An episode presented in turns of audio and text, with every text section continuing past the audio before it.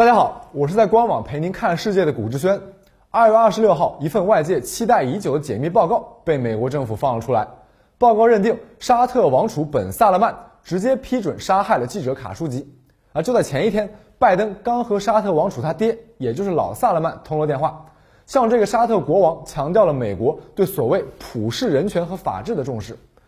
拜登在接受美国媒体采访时，还放出狠话，说即将宣布美沙关系的重大变化。阵仗搞挺大，而上月稍早前，拜登已经放话说：“你沙特带着一帮联军在也门搞军事行动，这事儿啊，我们不再帮忙了。”一套组合拳不仅引得许多人惊呼，说美国和狗大户的铁杆盟友关系要凉，中东格局要大变。在我看来啊，美国和沙特的同盟不仅不会变差，在可见的未来还会更加密切。本期消化一下，我就借卡舒吉事件的结局，给大家聊一聊美沙关系的前世今生。我先带大家回顾一下卡舒吉何许人也？沙特人，著名新闻工作者，同时还是美国自由派旗舰媒体《华盛顿邮报》的专栏作者，有美国居留权，经常写文章抨击沙特王室。二零一七年，沙特王室被惹怒了，卡舒吉就跑到美国避难。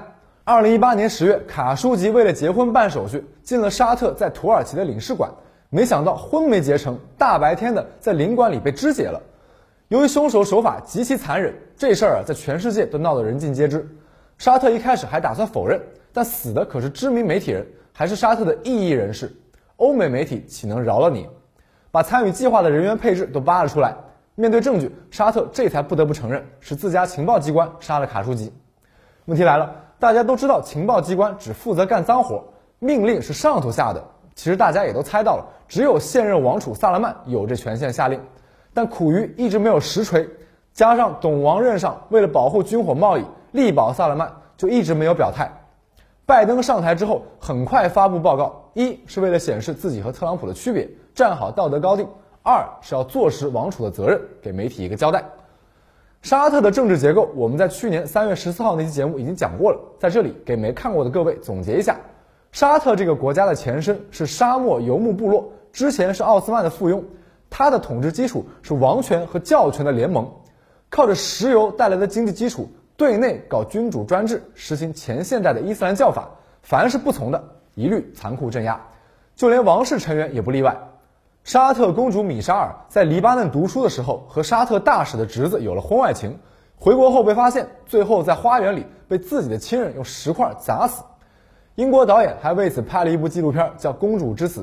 片子放映后，沙特怒而驱逐了英国大使，酿成外交风波。直到二零一八年之前，沙特都不允许女性开车上路。这个国家和美国倡导的所谓自由民主的价值观可以说是毫不相关。就连美国政府扶持的 NGO 自由之家都毫不客气地把沙特划入不自由国家。嘴上说的都是主义，这心里啊想的都是生意。美沙合作一步一步由浅入深，靠的是三大基础：石油、地缘还有军火贸易。我们就来给大家按照时间梳理一下，沙特的石油开采从头开始就是美国公司主导。一战后，世界进入机械时代，随着汽车内燃机的发展，石油逐步取代煤矿，成了最重要的能量来源。谁能控制石油，谁就能掌握世界经济命脉。当时，美索不达米亚地区发现大量石油，英法作为老牌殖民帝国，近水楼台先得月，把美国挤到了石油开采的边缘。没想到。一九三一年，美国石油公司在巴林地区发现了油田，人们才把目光转向阿拉伯半岛。一九三三年，沙特建国，一穷二白，特许美国加利福尼亚标准石油公司采油，直到一九三八年，才在波斯湾沿岸的载荷兰采到石油，日产超过一千五百桶，载荷兰也就成了加州标准石油公司在沙特的基地。一九四四年，加州标准石油公司在沙特的子公司更名为阿拉伯美国石油公司。Arabian American Oil Company，也就是沙特如今的经济命脉阿美公司 Saudi Aramco。同年，美国还在载荷兰设下了在沙特的第一家领事馆。一九四五年，二战结束，美苏冷战又开始了，双方都在争夺势力范围。沙特位于阿拉伯半岛，西临红海，可以控制战略要地苏伊士运河，东边是波斯湾，是重要的原油产地，沙特就成了美国在中东的拉拢对象。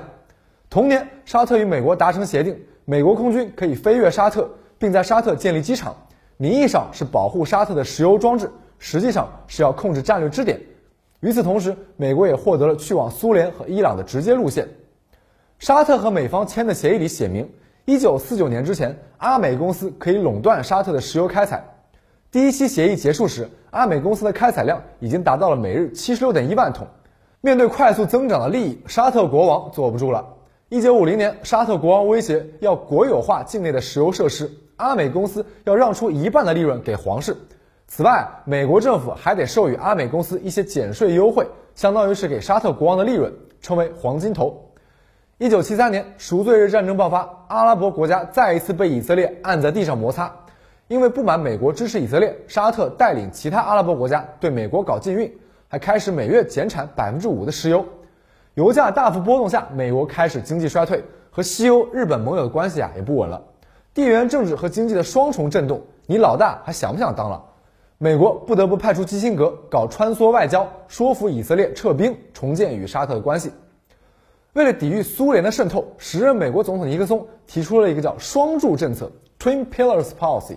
翻译一下，就是美国在中东要有两大支柱，伊朗的巴列维王朝是军事支柱，成了波斯湾警察；沙特则充当经济支柱，负责稳定经济。这俩柱子不是白当的啊！伊朗和沙特得掏钱买军火啊！一九七三年到一九八零年间，沙特每年要花近五十亿美元买美国武器，在这之前，这个数字只有三亿。伊朗当时也买了一波美国武器装备，直到今天，伊朗空军还在用当年买的 F 十四熊猫战斗机。美国算盘打得很精，但现实是计划永远赶不上变化。一九七八年，伊朗爆发伊斯兰革命，霍梅尼掌权，打算把前国王巴列维拉回国处刑，但美国却选择庇护巴列维，直接导致和伊朗闹掰了，还酿成了伊朗人质危机。美国拍了部电影《逃离德黑兰》，大家有空可以看看。革命以后，伊朗新政权对外宣传说自己才是伊斯兰世界的领袖，这又抢了沙特的瓦哈比派的戏份。伊朗这么一搞，同时和两边对立，这就促成了沙特和美国往一条船上走了。一九七九年，苏联入侵阿富汗，美国看到机会，说服海湾宗教国家大力援助阿富汗游击队对抗苏军。沙特作为背后的大金主，出钱出人。根据统计，仅沙特官方就援助了游击队四十亿美元，海湾地区的私人援助更是数不胜数，金额比官方援助只多不少。沙特和美国的合作非常愉快。游击队拿着援助的毒刺导弹，把苏联的阿富汗变成了拿破仑的西班牙。值得一提的是，当时有个沙特志愿者跑去阿富汗打游击，随后还顺手成立了个组织。这个志愿者叫本拉登，他的组织叫什么？你一定可以打在公屏上。时间到了八十年代，两伊战争爆发，面对伊朗这个共同敌人，沙特和伊拉克复兴党政权摒弃前嫌，沙特出钱，伊拉克出力，共同对付伊朗，一打就是八年。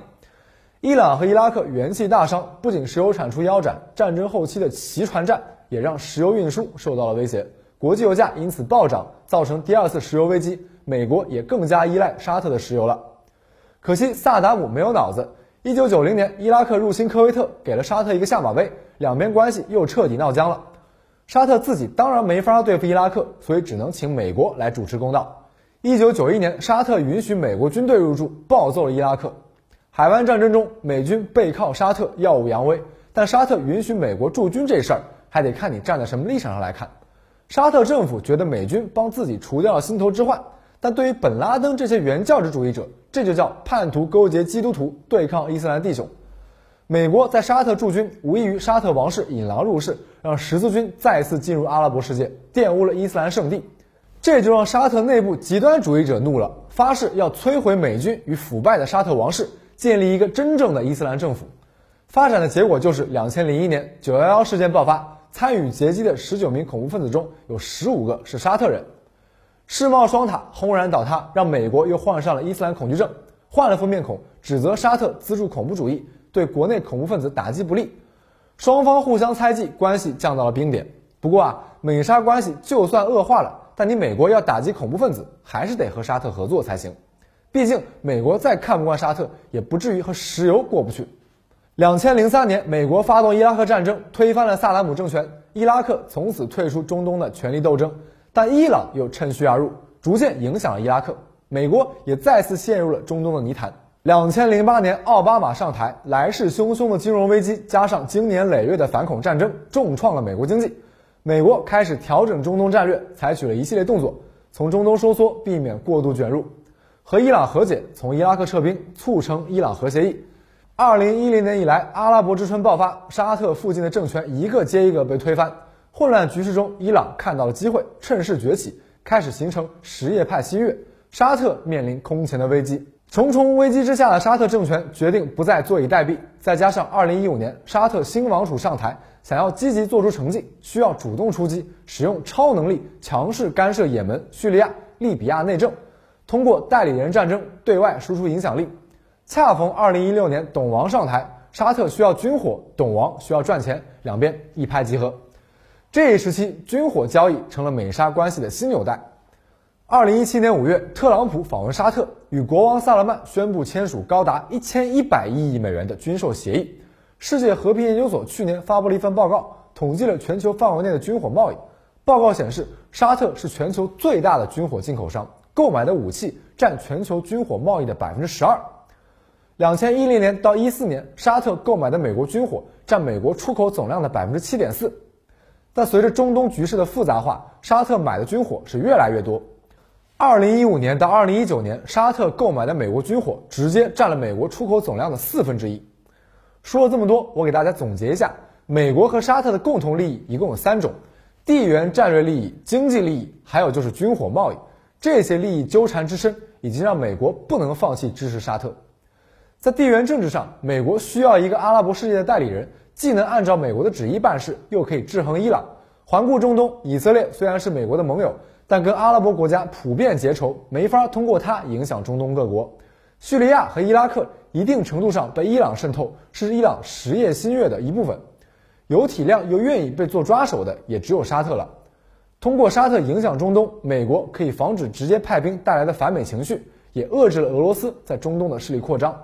美国暂时还是世界经济的中心，而现代经济的血液是什么？是石油。为了当下国际经济体系稳定，美国必然要求油价稳定。沙特过去是世界第一大产油国，而现在居于美国之下。一旦沙特不稳，油价难免又坐过山车。这次疫情让美国霸权摇摇欲坠，如果油价又上蹿下跳，只会加速美帝衰落。具体流程可以参考1973年石油危机。对于沙特来说，每年买美制武器交保护费，这是美国军工复合体的一大收入。如果拜登想平安干完任期，就不能动这些利益的蛋糕。此外，沙特上层还特别擅长西方那一套，利用说客游说国会议员，确保美国通过对自己有利的提案。根据2017年美国外国代理人登记法的文件，沙特说客在一年中和两院议员一共接触了一千四百多次。而且根据统计，沙特把美国有头有面的游说公司雇了个遍，发钱不分党派，民主党、共和党通吃。每逢选举必然打钱，政客们也投桃报李。国会之前表决限制美国参与也门战争，三十七个共和党参议员投了有利沙特的反对票，其中至少有五人拿过沙特游说集团的竞选捐赠。因此，就算拜登想要改变对沙特政策，国会老爷们也不会答应，也没法争辩。拜登在看完卡舒吉报告之后，选择和沙特老国王通电话，其实就是在表达对王储的不满。电话里也只是强调了人权、法治，轻描淡写说美国会重新调整和沙特的关系。而针对下达暗杀命令的萨勒曼王储，既没有制裁，也没有履行禁令，更没有冻结资产。实操上，美方只是宣布对卡舒吉案的涉案人员和组织实施制裁，以及对七十六个沙特人实施签证限制。美国国务院最后这样定调，说美方重新建立对美沙关系的期待，想让这一持续大约八十年的关系更具可持续性。您瞧，所谓重大调整，实则依然爱你。沙特老国王早已经退居幕后，把大小事务都交给儿子。经过多年耕耘，萨勒曼王储身兼沙特副总理、国防部长、经委会主席、政治安全委员会主席，这叫政军一把抓。同时，他还是阿美公司负责人。管着游戏钱袋子，王储在沙特已经没有了政敌。就算拜登直连老国王表示不满，美国在沙特也已找不到人来代替他了。